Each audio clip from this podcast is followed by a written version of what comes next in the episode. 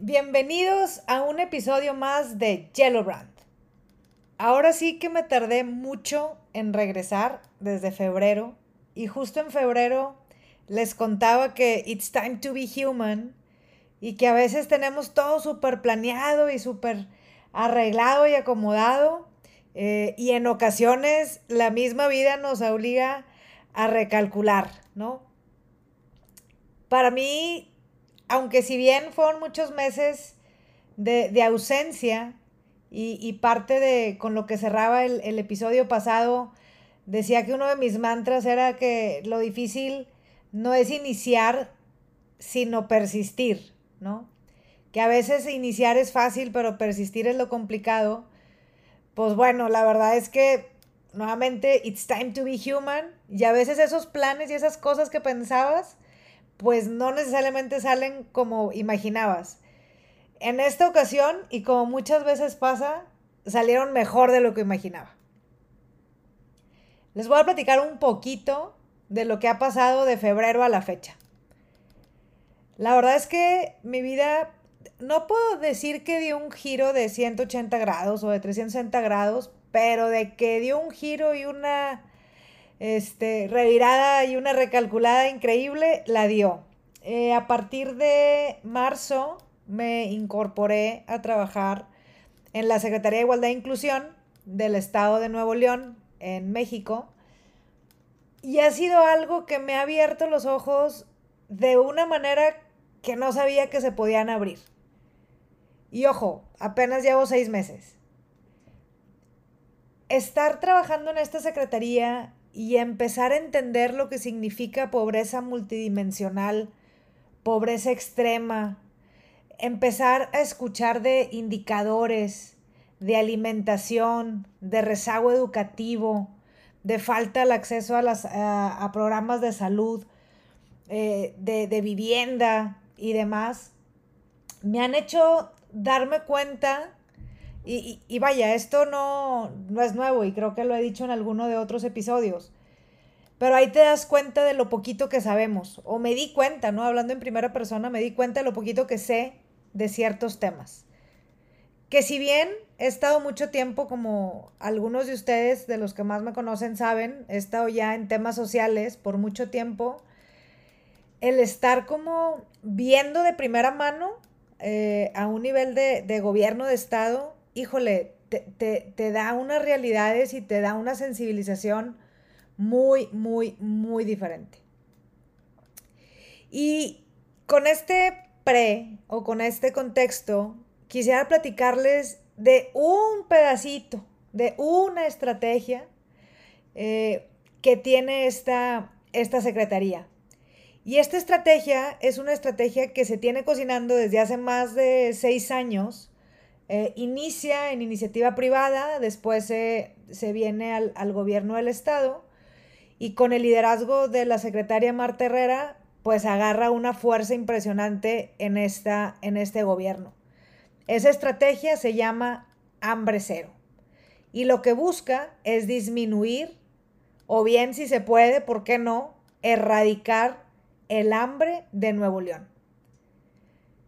Si los que me están escuchando son de aquí de Nuevo León y alguien de, de México me está escuchando también, sabemos que Nuevo León es un gran estado y es uno de los principales líderes en temas de industria y, demás, ¿no? O sea, su economía es sólida, eh, los regios o los neoloneses son muy echados para adelante y tienen primeros lugares en muchísimas cosas. Sin embargo, con todo y eso, pues hay una gran parte de la población que sufre de pobreza extrema y que no le alcanza para cubrir los gastos de la canasta básica. Hay un gran porcentaje de población que pueden ser alrededor de 10 estadios de, rayados para los que son futboleros o de tigres, este, que no les alcanza para comer en el día. Entonces, hace poco, y, aquí haciendo un paréntesis rápido, es, escuchaba en un episodio de los de Aprendamos Juntos de BBVA que decía una psicóloga, Inma Piuk, si no me equivoco, decía que no podemos ver aquello que no entendamos. Y definitivamente yo no entendía lo que era el hambre. Yo sabía y en ocasiones llegamos a hacer lonches para llevar a hospitales, este, a personas que estuvieran eh, abajo de puentes y demás. Y lo veíamos como que, ah, bueno, pues ya, ya estamos cumpliendo, ¿no? Ya estamos haciendo nuestra parte. Y, y no que lo quiera minimizar, si alguien de ustedes lo hace, si tú lo haces, fregón, keep doing it, ¿no? O sea, se necesita mucha ayuda. Eh, pero decía esta psicóloga, no podemos ver lo que no entendemos. Y nuevamente, creo que el tema del hambre pocos lo entendemos porque no lo vemos. He escuchado historias que, bueno, el día del lanzamiento de esta estrategia pusieron unos videos que búsquelos en, en las redes sociales de Igualdad NL, de la Secretaría de Igualdad e Inclusión donde se muestran realidades de, familias eh, con, había un caso de una, de una señora con dos hijas con una discapacidad motriz, este, que a veces pues no podía salir a conseguir comida porque no tenía quien cuidar las niñas. La cantidad de mujeres que están en la cárcel que pueden cubrir condenas de hasta 10 años por robarse un pedazo de pan para que pueda comer su familia. La parte de la drogadicción, como a veces las personas necesitan drogarse para no sentir hambre.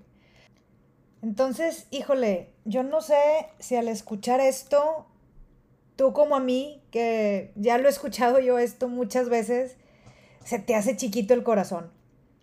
Y estos son algunos casos de los muchos que suceden, pero nuevamente como, como inicié este paréntesis que ya se extendió, necesitamos entender para verlo.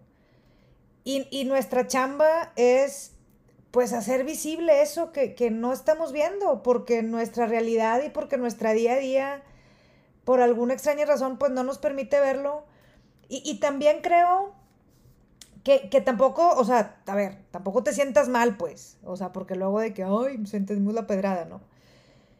Creo que a veces, pues bueno, hemos, eh, si estamos escuchando esto, somos muy afortunados y somos muy privilegiados porque seguramente si tenemos un celular con datos, pues seguramente tenemos para comer. Pero bueno, para no desviarme tanto del, tema, y, esto lo estoy haciendo, la verdad que como persona, los que han seguido un poquito del, track de, mi vida, pues, eh, bueno, saben que, que siempre, como les decía ahorita, he andado como en estos rollos. Y, la neta es que al, estar como más cerca, me doy cuenta de, todo lo que podemos hacer si nos juntamos realmente todos y si entre todos comunicamos y damos este mensaje, pues. Ay, hablé como muy, pues. Este. Pero, ¿qué pasa? Muchas veces la información no la quedamos nosotros y no la sacamos y no la compartimos. Yo honestamente tenía queriendo grabar este episodio como un mes, dos meses, desde que la entendí un poquito más y por X o Y no lo hacía. Un pilar importante o un punto importante es comunicar. O sea, necesitamos entender, necesitamos conocer para poder ver. Actualmente son más de 800 aliados, son muchísimos voluntarios, son muchísimas las personas que están en esta estrategia. Muchas veces le queremos dejar toda la chamba en gobierno o a gobierno cuando la verdad es que ni la sola industria privada, ni la sola, el, solo gobierno, ni solo la ciudadanía, ni solo la academia va a poder con un, un asunto de esta magnitud. Nos necesitamos todos y necesitamos hacer equipo todos. ¿Y saben qué es lo más fregón de todo esto? Que gracias a todas esas personas que apoyan y suman eh, y están como aliados dentro de esta gran estrategia que es Hambre Cero, como Caritas o como Banco de Alimentos, hacen que una comida al día de una persona cueste tan solo 10 pesos. Sí, oíste bien, 10 pesos. A veces pareciera que, que, atacar este tipo de problemas necesitamos miles y millones de pesos. Y sí, sí se necesitan un chorro de lana, ¿eh? O sea, sí se necesita. Pero también sabemos que no se, o sea, como el dicho, ¿no? Roma no se construía en un día. Necesitamos poco a poquito irlo construyendo y entre todos lograrlo, porque otra vez, ni el gobierno solo puede, ni la industria privada puede sola, ni la ciudadanía puede sola, ni la academia puede sola. Nos necesitamos todas, ni las OSCs que juegan un papel importantísimo, todas las fundaciones y asociaciones civiles juegan un papel importantísimo y todos nos necesitamos unir y todos necesitamos ser equipo para poder erradicar y levantar bandera blanca. Esta estrategia de hambre cero tiene tres, eh, tres pilares. Tiene la parte de autosuficiencia, o sea, cómo podemos eh, generar, mejorar nuestros emprendimientos y, dar mejores empleos, o dar empleos bien pagados o bien remunerados, o educar a las personas de, de comunidades para que puedan ser autosuficientes. Tiene otro que es de los principales, que es la orientación y ayuda alimentaria. Y tiene un tercero, que este también es bien importante y creo que aquí también todos podemos hacer mucho, que es la reducción de desperdicios. Hay mucho desperdicio que sucede desde el campo, pero también nosotros en nuestras casas. ¿Cuántas veces no tiramos un chorro de comida porque no le calculamos o porque no la congelamos a tiempo? ¿Cuántas veces nos encanta así en el restaurante que no, hombre, bien padre la hamburguesota y que te sirvan bastante? ¿Y cuántas veces dejamos más de la mitad? Y aquí la pedrada me la aviento yo sola, ¿eh? Pero empecemos a hacer conciencia de lo que consumimos. Empecemos a ver qué podemos hacer. Hay, hay unos. Ah, hay una serie o, un documental o estuve en proceso, me comentaron los, los chavos de Logro Granada, que era de, de hay, chefs que se dedican a ver qué podemos hacer con las cosas que ya casi te están echando a perder, ¿no? A veces no se nos da la creatividad, pero desde ahí podemos empezar a cómo le hacemos para no desperdiciar tanto. Hace poco eh, se dio esta, esta conversación y, o esta plática como más formal y más así intensa, que aquí lo estoy haciendo nuevamente, lo estoy haciendo como Itziar, Santos, podcastera de Yellow Brand, es la host de Yellow Brand, está haciendo este, este episodio. Eh, y decía la señora, oye, es que yo a veces a los restaurantes me llevo un topper. Porque toda esta comida la va a la basura y alguien le puede servir.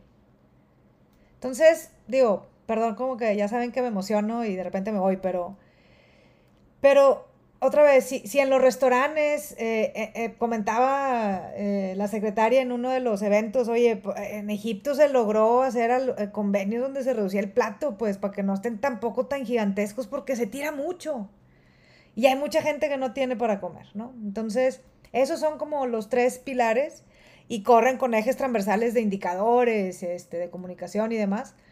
Pero esos son como los, los tres grandes pilares, ¿no? Autosuficiencia, ayuda y orientación alimentario y reducción de desperdicios, desde el campo hasta la mesa de cada uno de nosotros. Y, con esto quiero cerrar para no hacerlo muy largo. Y lo único que quiero es invitarte a que reflexiones sobre esto, sobre hambre cero, obviamente, sobre la estrategia que, que tenemos sobre hambre cero, pero que también sobre el poder que tienes. O sea, que no pienses que es complicado hacer algo que no pienses que no se puede o que es como que no, pues yo qué voy a hacer.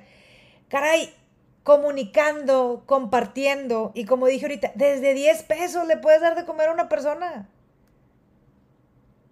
Entonces, de verdad es que te invito, uno, a que rompas barreras si tienes con el gobierno. No te digo que todas, porque pues me queda claro que siempre habrá cosas, ¿no? Pero te invito a que rompas barreras y escuches. Y escuches de primera mano, porque luego a veces escuchamos la noticia de la noticia de la noticia de la noticia y ya llega peor que teléfono descompuesto, ¿no? Entonces, te invito a, a que creas en esta estrategia, a que preguntes, a que te informes, a que conectes y a que si puedes comunicar y quieres hacer algo, te acerques. Están las redes de Hambre Cero Nuevo León, está su página, están las redes de la Secretaría de Igualdad NL. Está mis redes sociales, que siempre se las he compartido, de Yellow Brand Podcast o Itziar Santos D en Instagram.